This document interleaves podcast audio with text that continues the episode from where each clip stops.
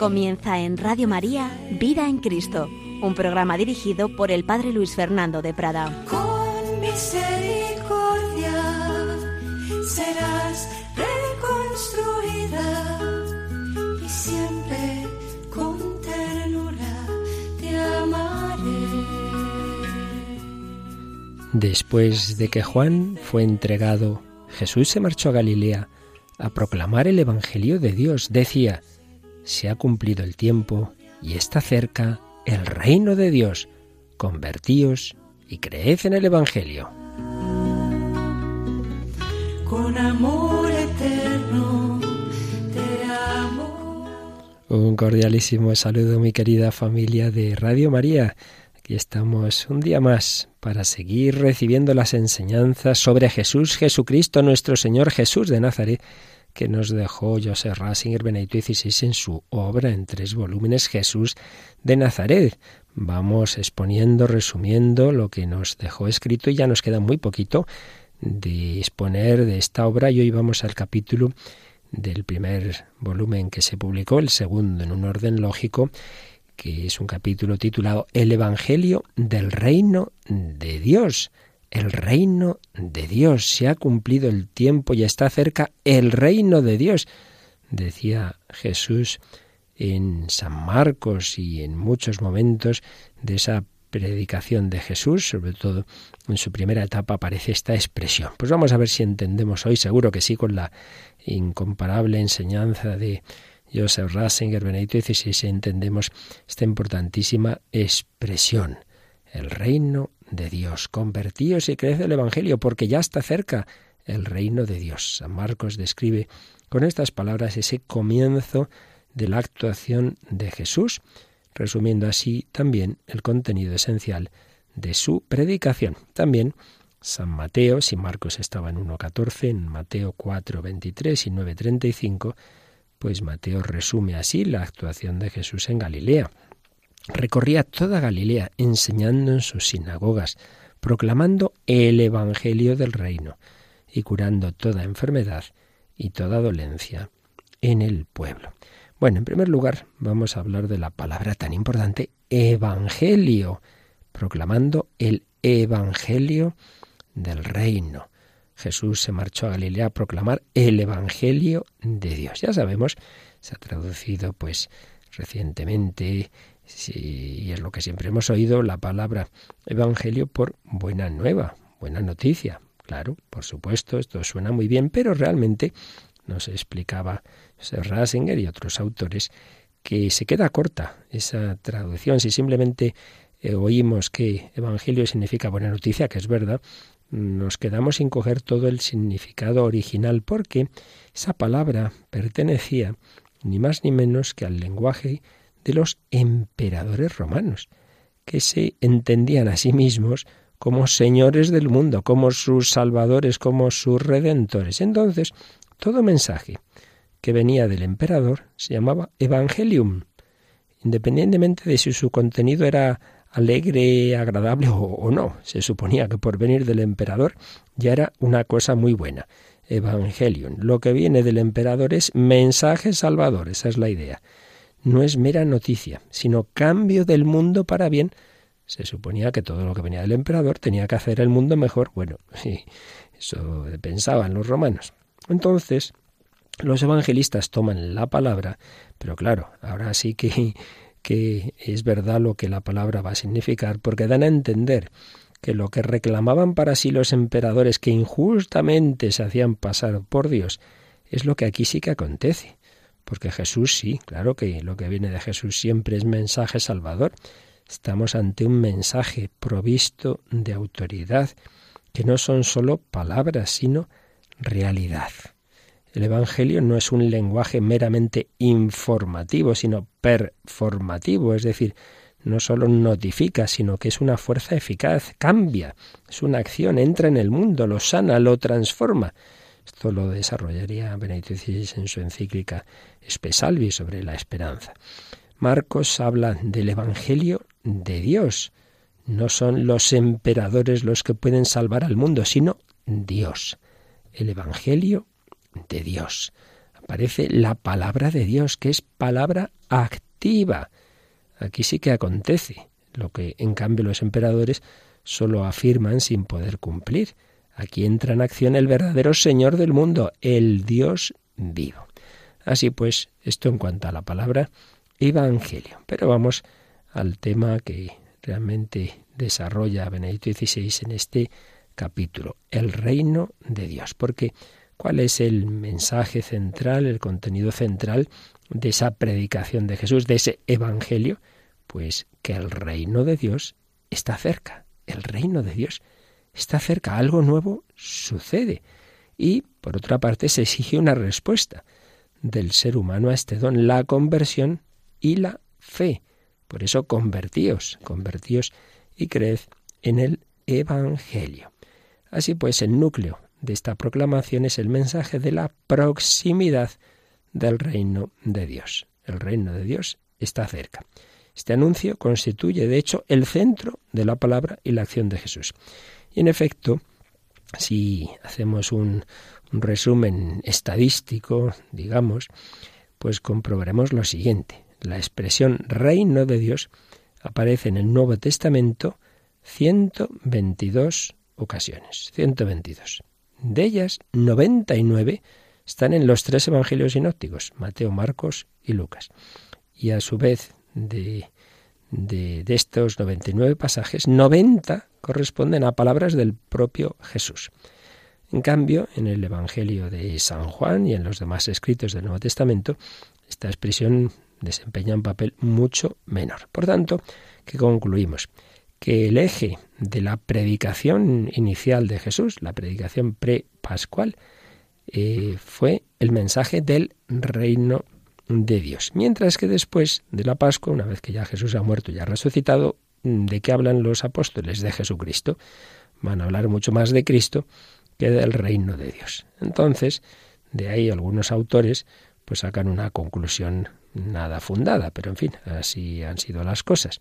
Y es que se habría dado una especie de traición a la predicación de Jesús. Es lo que dijo el exegeta protestante Rudolf Bullmann, que realmente el Nuevo Testamento pues no, no, no hablaba de, del Jesús histórico. O otra variante, quizá más extendida, fue la de Loisy, que decía Jesús anunció el reino de Dios y lo que llegó en cambio fue la Iglesia. Jesús predica el reino de Dios, pero vino la Iglesia.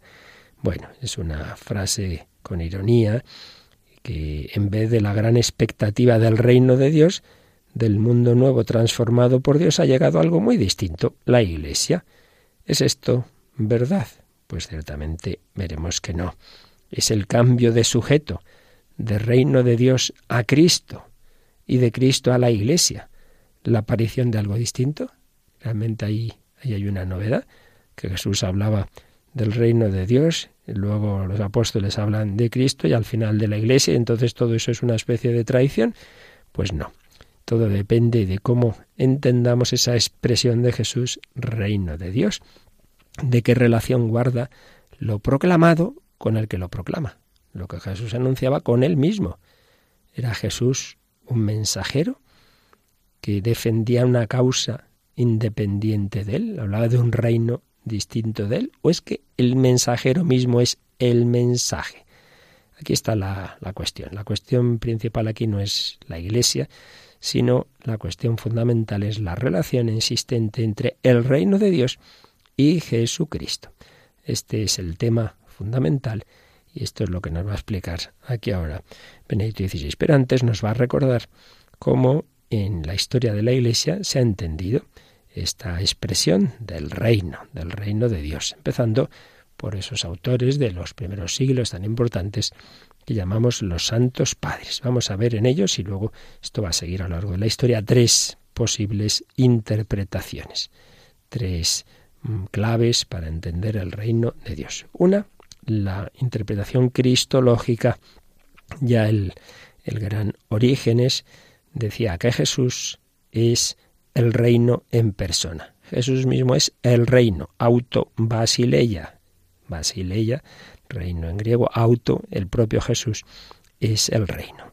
Es persona el reino. Él es el reino. Entonces, reino de Dios en realidad sería una cristología encubierta. A través de su modo de hablar del reino de Dios, Jesús estaba conduciendo a los hombres a algo tan enorme como que en Él, Dios mismo, estaba entre los hombres, que Él, Jesús, es la presencia de Dios. Por tanto, en esta interpretación no hay distancia entre reino de Dios y Jesucristo. Jesucristo está diciendo, ya está el reino en medio de vosotros porque el reino soy yo. Dios mismo está entre vosotros. Primera interpretación que aparece ya en origen es la cristológica. La segunda interpretación también aparece en el propio Orígenes. Ya sabemos que las distintas palabras y especialmente las palabras divinas pueden tener una riqueza de significados no excluyentes, sino concurrentes. Interpretación idealista, o mejor diríamos mística, que ve el reino de Dios en el interior del hombre. ¿Qué sería el reino de Dios? Bueno, pues el alma, el alma en la que reina Dios. Dice Orígenes, en todos los santos reina Dios. Dios ha de pasear en nosotros como en un paraíso espiritual y reinar en nosotros con su Cristo. Entonces, en este sentido, el reino de Dios no está en un sitio físico, de, en un punto del mapa, sino que su lugar es la interioridad del hombre. Primera interpretación, reino de Dios es Cristo. Segunda interpretación es el alma en la que reina Dios. Tercera interpretación, la eclesiástica. En ella el reino de Dios y la Iglesia se ponen en, relación, más o menos cercana, pero siempre relacionados. Esta última orientación se desarrolló mucho en los últimos eh, siglos, XVI, XVII, etcétera, en la teología católica moderna, aunque nunca se perdieron las otras interpretaciones cristológica e interior.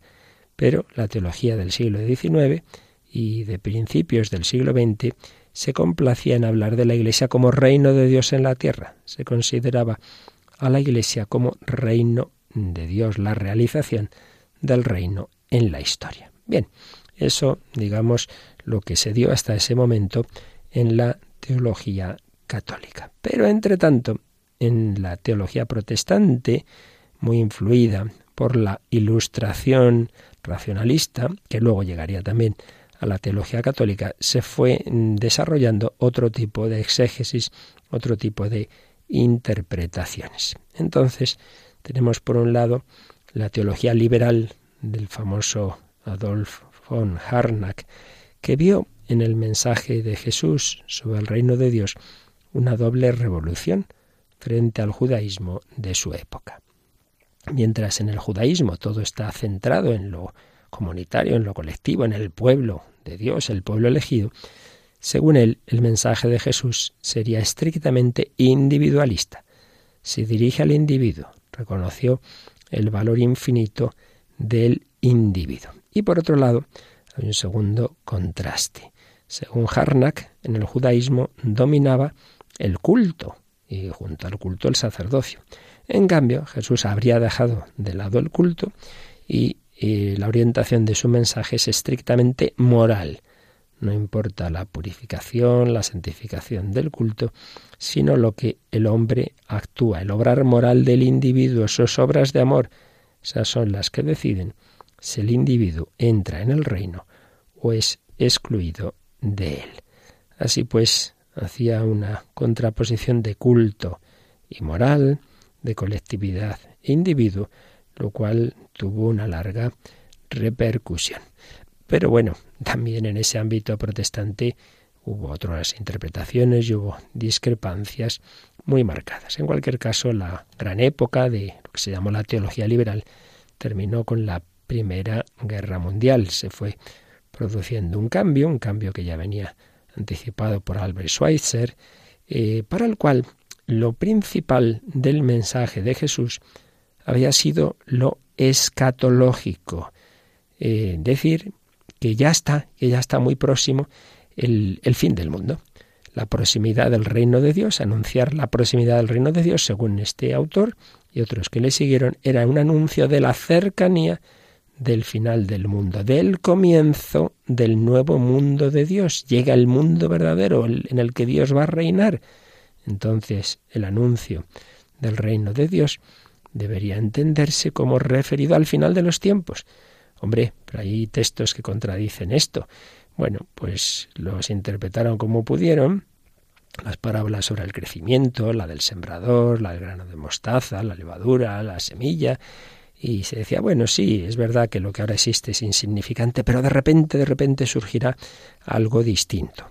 Siguiendo en esta línea, Bullman posteriormente pues se apoyó también en la filosofía de Heidegger.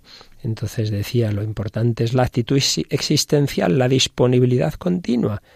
Y Mollman y Bloch pues desarrollaron una teología de la esperanza. En cualquier caso, se entendía la fe como intervención activa en la configuración del futuro. Como veis, vamos recogiendo distintas interpretaciones de, de lo que significaba ese anuncio del reino de Dios, esta interpretación de tipo escatológico, llega de repente, va a llegar de repente algo completamente nuevo. Bueno, seguiremos con otras interpretaciones, pero vamos a quedarnos un momento en oración pidiendo al Señor, como decimos en el Padre nuestro, que venga a nosotros tu reino.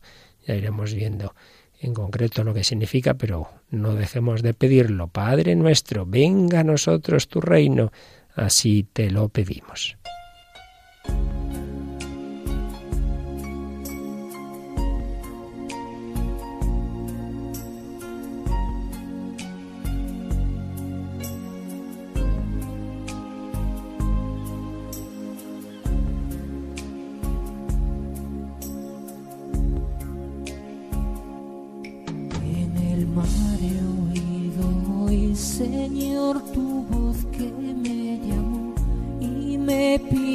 Que me entregara a mis hermanos. Esa voz me transformó, mi vida entera ya cambió y solo pienso ahora, Señor, en repetirte. Padre nuestro, en ti creemos, Padre nuestro, te ofrecemos, Padre nuestro manos de hermanos. Padre nuestro, en ti creemos. Padre nuestro, te ofrecemos. Padre nuestro, nuestras manos de hermanos.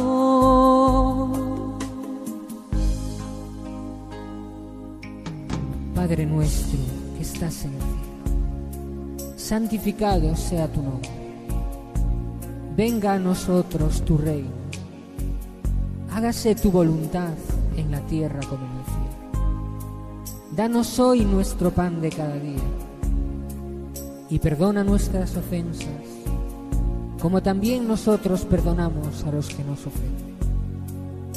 No nos dejes caer en tentación y líbranos del mal.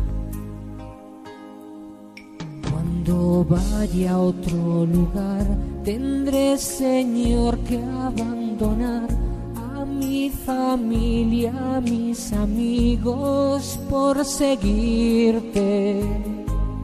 Pero sé que así algún día podré enseñar tu verdad y de la mano del hermano repetirte.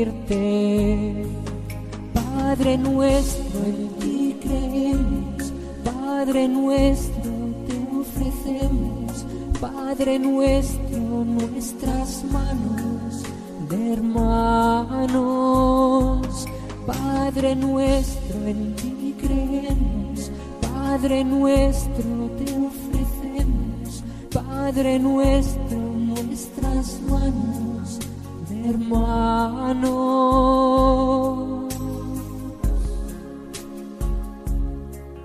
Venga a nosotros tu reino. Se ha cumplido el plazo, está cerca el reino de Dios.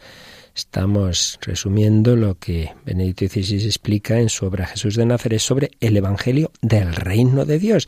¿Qué significa ese reino de Dios del que tanto habló Jesús? Ese reino de Dios que pedimos que venga en el Padre nuestro. Hemos recordado en primer lugar esas tres interpretaciones que son complementarias, que se han dado en la historia de la Iglesia. El reino de Dios es el propio Jesucristo. En esa humanidad reina Dios, Dios está presente en ese hombre.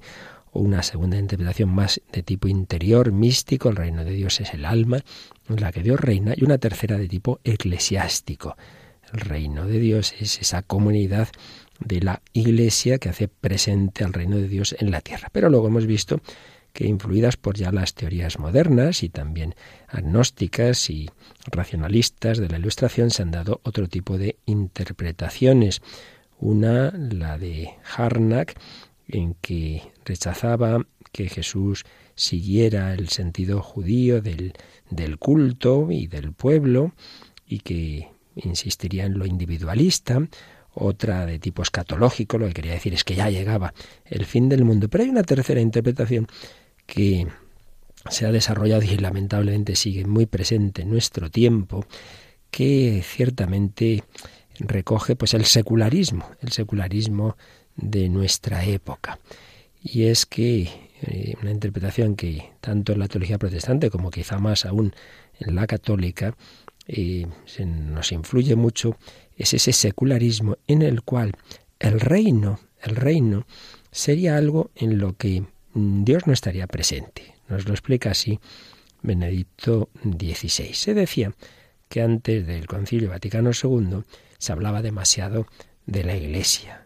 La Iglesia era eclesiocéntrica, se hablaba demasiado de ella. Luego se habló más de Jesucristo. Entonces, bueno, se decía que Cristo es el centro de todo. Pero claro, no solo es la Iglesia la que nos separa, porque unos son católicos, otros protestantes, otros ortodoxos, no solo es la Iglesia, sino que el propio Cristo, claro, porque Cristo solo pertenece a los cristianos. Entonces, vamos a hablar, vamos a hablar de Dios. No nos fijemos tanto en Cristo, lo importante es que nos pongamos de acuerdo todos los que creemos en Dios. Sí, sí, pero todavía se da otro paso. Dice, hombre, es que también hay quien no cree en Dios. Entonces, si lo importante es que estemos unidos todos los hombres, pues también Dios establece una separación entre las religiones, entre los hombres, y entonces se da un paso que recogía eh, San Juan Pablo II en su encíclica sobre las misiones, Redentoris Missio, que es el reinocentrismo. ¿Qué es esto? Bueno, pues que el centro no debe ser, por supuesto, la Iglesia, no debe ser Jesucristo, no debe ser Dios, debe ser el reino, los valores del reino. ¿Y qué es esto? Bueno, pues es una, mm, una forma de, de reunir las fuerzas positivas de la humanidad en su camino hacia el futuro del mundo. Entonces, reino, el reino, significaría simplemente un mundo en el que dominen la paz, la justicia, la conservación de la creación, y ya está. Este reino ha de ser producido como meta de la historia. Y eso es lo importante. Y ese sería el verdadero cometido de las religiones. Vamos a trabajar todos juntos por la venida del reino. Las religiones podrían, eso sí, conservar cada una sus tradiciones, su identidad, pero bueno, lo importante es que todas colaboren unas con otras y con los no creyentes para lograr un mundo en el que la paz, la justicia y el respeto a la creación sean determinantes. Todo esto nos suena, ¿verdad? Pues sí, es una mentalidad muy difundida en nuestro mundo relativista, en el que no se considera nada así verdad, sobre todo en el terreno religioso, y todo da igual. Y bueno, pues miren, lo que tenemos que ponernos de acuerdo es en esos valores de la paz, de la justicia, de la ecología, como dice Benedito dices esto suena bien, esto suena bien. De este modo parece posible que el mensaje de Jesús sea finalmente aceptado de modo universal, sin que haga falta evangelizar a los demás, a los que tienen otra religión o a los no creyentes. ¿Para qué? Si lo importante es que, que trabajemos por la justicia y la paz, sí, sí, todo eso está muy bien. Pero ¿quién nos dice qué es la justicia? ¿Cómo se sirve a la justicia en situaciones concretas? ¿Cómo se instaura la paz?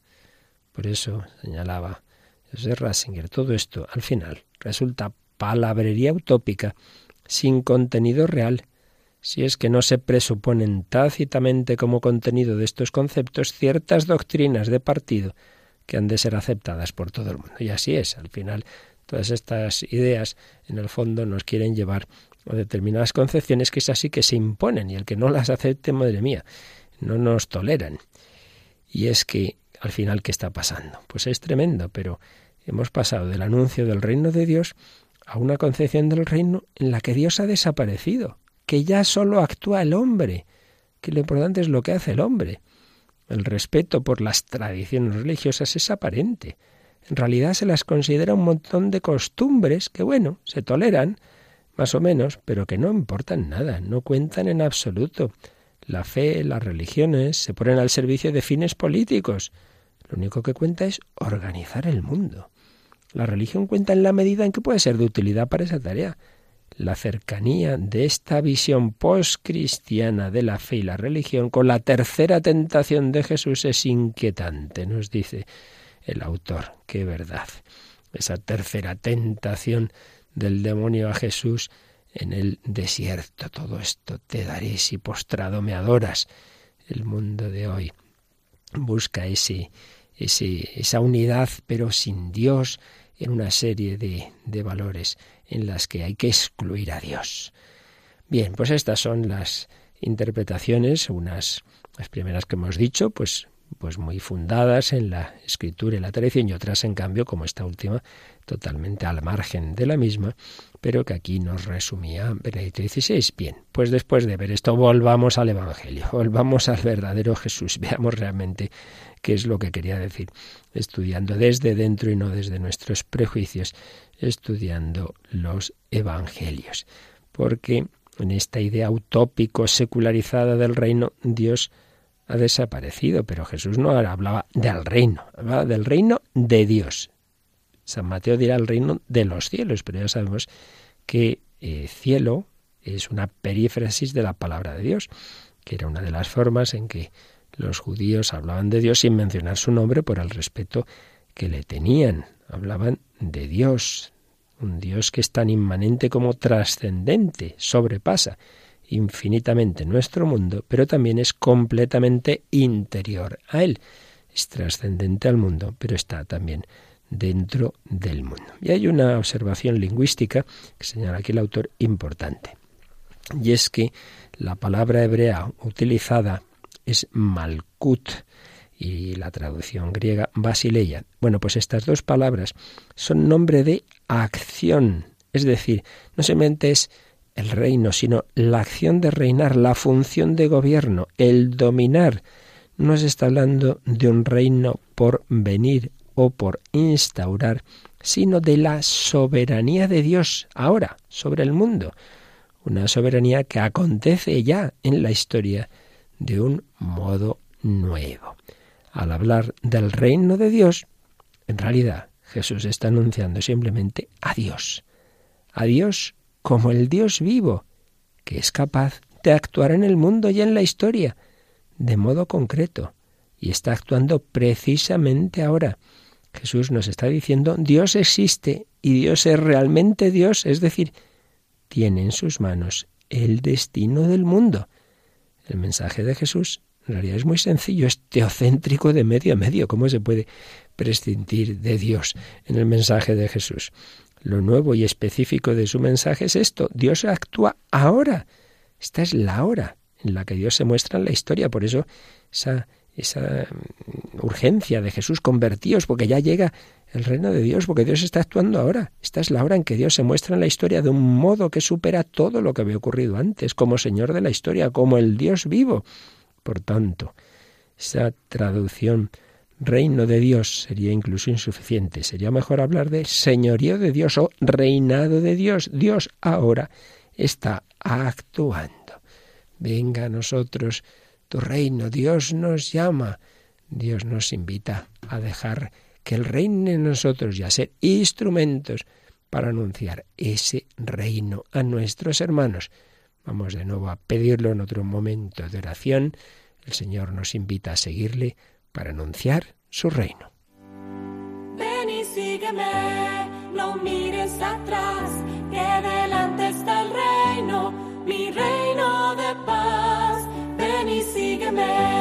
no mires atrás, que delante está el reino, mi reino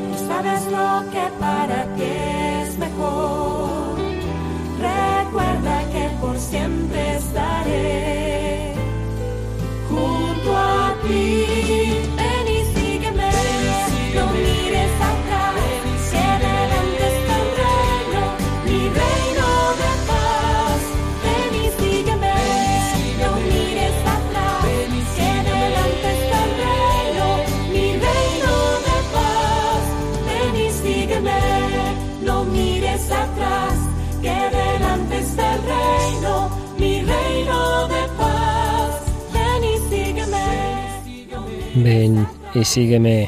Jesús nos invita a seguirle para ser colaboradores de su reino. Estamos viendo qué significa esa expresión reino de Dios en labios de Jesús, tal como nos lo exponía Benedicto XVI en un capítulo de su obra Jesús de Nazaret.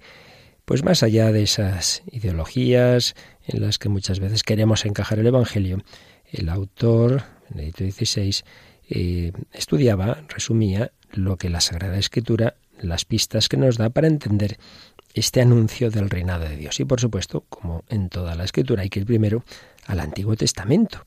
El anuncio del reinado de Dios se funda en el Antiguo Testamento, en su movimiento progresivo desde los comienzos del pueblo elegido hasta llegar al propio Jesús. Y aquí hay unos salmos muy importantes, los que se llaman salmos de entronización, que proclaman el reinado de Dios, de Yahvé, un reinado que se entiende de manera cósmico, universal, y que Israel acoge con veneración. Son distintos salmos, 47, 93, 96 y siguientes. Desde el siglo VI, claro, cuando Israel pues le ocurren todas las desgracias, todo el exilio, etcétera, el reinado de Dios se va a convertir en expresión de una esperanza futura. Y luego, en el siglo II Cristo tenemos el libro de Daniel y ahí se hablará del señorío presente de Dios, pero sobre todo se anuncia una esperanza de futuro para la cual es importante una figura, la figura del Hijo del Hombre. Aparece en el capítulo 7 de este libro de Daniel. Ese Hijo del Hombre traerá el reinado de Dios. Y luego ya en el judaísmo de la época de Jesús encontramos el concepto del señorío de Dios en el culto del templo de Jerusalén y en la liturgia de las sinagogas. Y la oración que todos conocemos, que todo piadoso judío recita diariamente el Semá Israel. Dice así, escucha Israel, el Señor es nuestro Dios, el Señor es uno solo. Amarás al Señor tu Dios con todo tu corazón, con toda tu alma, con todas tus fuerzas. Pues bien, el hecho de recitar esta oración se interpretaba como el cargar sobre sí el yugo del señorío de Dios. Esta oración no era solo palabras, sino que en ella el orante acepta el señorío de Dios, que de este modo, a través de la oración, a través del que está orando, entra en el mundo. Yo pido a Dios que a través de mí su señorío entra en el mundo. El que ora contribuye a mantener ese señorío, el cual define a través de la oración su modo de vivir, su cotidianidad. Y así, en este lugar, el señorío de Dios se hace presente en el mundo. Bueno, esto apliquémoslo a nosotros. Yo estoy orando, venga a nosotros tu reino. Estoy pidiendo que también en mí reine Dios y a través de mí se haga presente el reino de Dios en el mundo. Vemos, pues, que el reinado de Dios, su señorío sobre el mundo y sobre la historia, rebasa el instante, rebasa la historia en su totalidad y la trasciende. Su dinámica interna lleva la historia más allá de sí misma, pero a la vez es algo presente, es algo completamente presente, presente en la liturgia, presente en el templo, presente en la sinagoga, eso sí, como anticipación del mundo venidero, presente como poder configurador de la vida mediante el orar y el ser del creyente. Ya está haciéndose presente lo que será pleno en la escatología, se está haciendo presente en el creyente, en su oración, en su intentar vivir conforme a la ley de Dios, cargando con el yugo de Dios. Así está eh, participando de manera anticipada del mundo futuro. Vemos que, que Jesús fue un israelita de verdad y que a la vez rebasó el judaísmo. Nada, nada se pierde de, de los verdaderos contenidos del reino de Dios en el Antiguo Testamento en la predicación de Jesús. Pero hay algo nuevo. Esto siempre ocurre. Jesús está en continuidad con la historia previa, pero a la vez la supera, por supuesto. Cuando Jesús nos dice, se ha acercado el reino de Dios, ha llegado a vosotros, está en medio de vosotros. Aquí hay algo nuevo. Estas palabras son las que provocaron esa tesis que hemos dicho antes de la expectativa inminente, de la escatología, pero hay que unirlas a todas las demás. El mensaje de Jesús sobre el reino incluía también esas otras declaraciones que expresaban la insignificancia de este reino en la historia. Es como un grano de mostaza, la más pequeña de todas las semillas. Es como la levadura, poquita cosa, en comparación con toda la masa, pero decisiva. Es comparado también con la semilla que es sembrada en el campo del mundo y allí encuentra diferentes destinos, arrebatada por los pájaros, asfixiada por los abrojos, madurada hasta dar fruta abundante.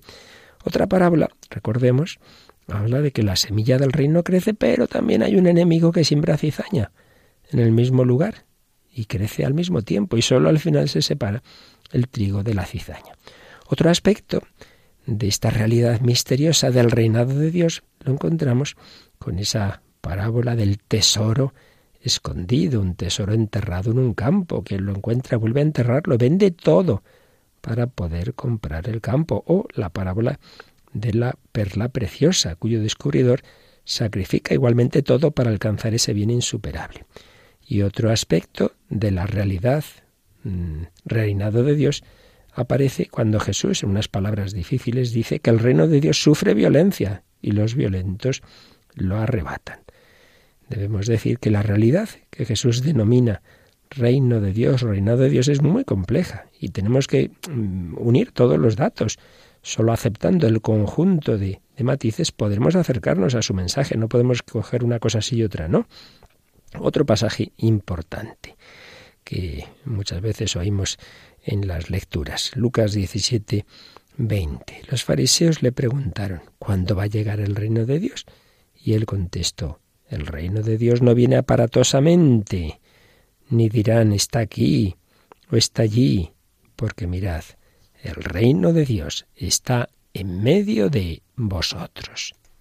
El reino de Dios está en medio de vosotros. Bueno, pues en las interpretaciones de este texto volvemos a encontrar esas distintas maneras que mencionábamos al principio en que se ha entendido el reino de Dios. Estaría la interpretación idealista, el reino de Dios está en medio de vosotros, o oímos a veces traducciones, está dentro de vosotros. Significaría en el alma, en el interior del hombre. Estaría la interpretación escatológica, expectativa inminente, que quiere decir el reino de Dios no va a llegar lentamente, de modo que pueda ser observado, sino que de repente se va a presentar ahí. Pero también, y es la que parece la interpretación más correcta, el reino de Dios está en medio de vosotros, quiere decir que es ese reino es Jesucristo. Está en medio de vosotros porque Cristo está aquí en medio de vosotros. Yo estoy en medio de vosotros. Cristo se refiere a sí mismo. El que está en medio es el reino de Dios. Pero no lo conocemos, no nos hemos dado cuenta de que el reino de Dios es ese Jesús. Hay otro dicho de Jesús que con un matiz distinto, pero apunta en la misma dirección. Recordemos en Lucas 11:20, si yo echo los demonios con el dedo de Dios, entonces es que el reino de Dios ha llegado a vosotros. Aquí, al igual que en el texto anterior, el reino no está dado simplemente en la presencia física de Jesús, sino en su actuar, en la fuerza del Espíritu Santo, en esa acción de Jesús en la que echa al demonio. El reino de Dios se hace presente aquí y ahora, en Él y con Él se acerca. Bien, pues con todo lo, visto podemos ir concluyendo, eh, como hace nuestro autor, y sacar estas conclusiones. La respuesta sobre esa frase tan importante de Jesús, ese, ese, anuncio de que ya está cerca el reino de Dios, que se ha cumplido el tiempo y por tanto tenemos que convertirnos, nos quiere decir lo siguiente. Esa nueva cercanía del reino de la que habla Jesús, cuya proclamación es distintivo de su mensaje, esa cercanía consiste en él mismo, por medio de la presencia y de la actuación de Jesús, Dios es el sujeto que actúa. Dios ha entrado aquí y ahora de un modo completamente nuevo en la historia. Por eso se ha cumplido el tiempo. Por eso ha llegado la hora de la conversión y al arrepentimiento, como también la hora de la alegría. Pues en Jesús Dios viene a nosotros. En Él es Dios quien actúa y domina, pero de modo divino, sin poder mundano, por medio del amor que va hasta el extremo, hasta la cruz. Y partiendo de este punto central, entonces ya encajan todos los distintos aspectos que nos podían parecer contradictorios. Entendemos esas palabras sobre la insignificancia y el ocultamiento del reino, entendemos la imagen de la semilla, entendemos la invitación a la valentía del seguimiento que deja todo lo demás, porque Él mismo, Jesucristo, es el tesoro, es la perla preciosa, por la que vale la pena dejarlo todo. Y también se aclara la tensión entre ética y gracia, entre personalismo, individuo y la llamada a incorporarse a una nueva familia. No hay contraposiciones. Mm, la libertad de la ley, el don de la gracia, la justicia mayor exigida a los discípulos, todo eso entran en el mensaje de Jesús y para ello pues recordemos la historia, la parábola del fariseo y el publicano que rezan de distinta manera. Lucas 18, 9 y siguientes. El fariseo se jacta de virtudes considerables. Oh Dios, te doy gracias porque yo hago esto, yo hago lo otro. Él le habla a Dios solo de sí mismo. Cree que está alabando a Dios, pero en realidad se está alabando a sí mismo. En cambio, el publicano conoce sus pecados, sabe que no puede jactarse delante de Dios. ¿Y qué hace? Pues consciente de su culpa, implora la gracia. ¿Qué pasa aquí? Eh, el uno, el fariseo, encarna la ética, lo que hay que hacer, y el otro, en cambio, encarna la gracia sin ética o contra la ética. Lo único importante es pedir ayuda a Dios y no esforzarse. No, hombre, no. No es eso lo que está en juego. La cuestión no es el sí o no a la ética, sino dos maneras de relacionarse con Dios y con uno mismo. Uno, el fariseo en realidad, no mira a Dios, sino solo a sí mismo. Se cree que no necesita a Dios para nada. Él mismo lo hace todo bien. No hay aquí ninguna relación verdadera con Dios, el cual es en último término superfluo. El propio actuar basta.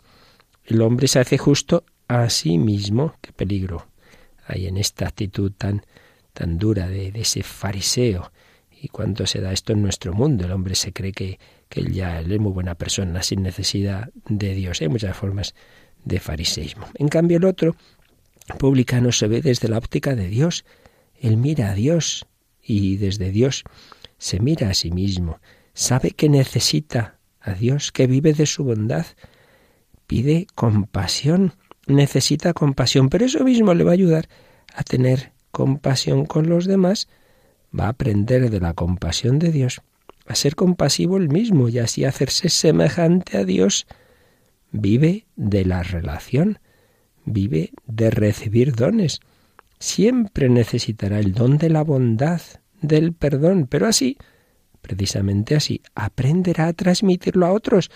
Por tanto, la gracia que implora en su oración no le dispensa de la ética, al revés.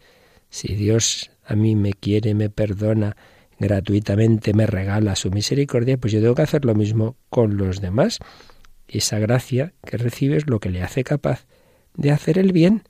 Necesita a Dios y porque lo reconoce, comienza a hacerse bueno a partir de la bondad de Dios. Por tanto, la ética no es negada, solo es liberada del agarrotamiento del moralismo y situada en el contexto de una relación de amor, la relación con Dios. Entonces la ética adquiere su verdadero lugar. Creo que es una preciosidad esta explicación de esta parábola y nos ayuda a ver lo que es realmente el Evangelio, esa relación con Dios misericordioso, esa gracia que el Señor nos quiere dar, que, que debemos acoger, que debemos suplicar, y precisamente desde esa gracia, pues tener esa actitud hacia los demás. El Señor quiere reinar en nuestra vida, Él es el reino, Cristo Jesús, un reino de Dios que atraviesa toda su predicación. Jesús habla siempre como hijo. En el trasfondo de su mensaje siempre está la relación de padre e hijo.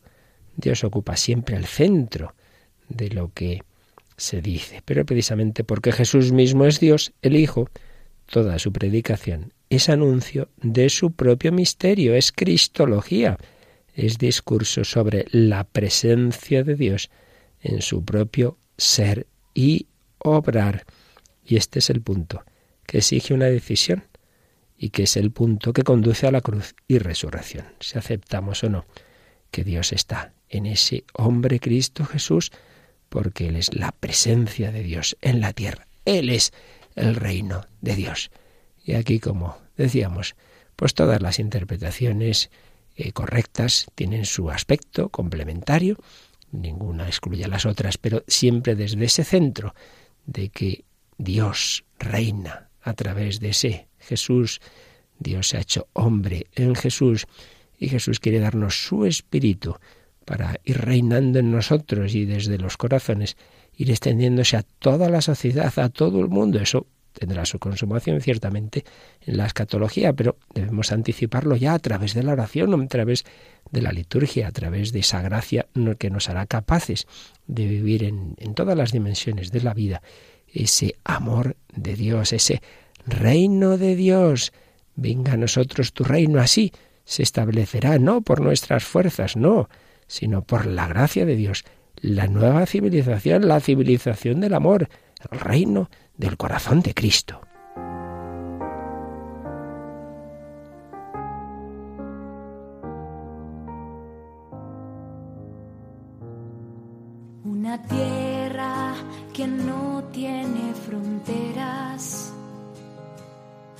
Sino manos que juntas formarán una cadena más fuerte que la guerra y que la muerte.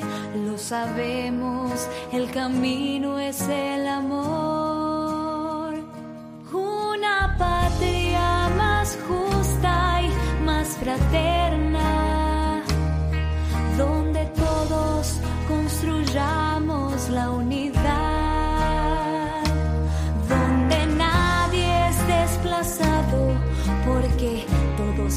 llamados, lo sabemos, el camino es el amor.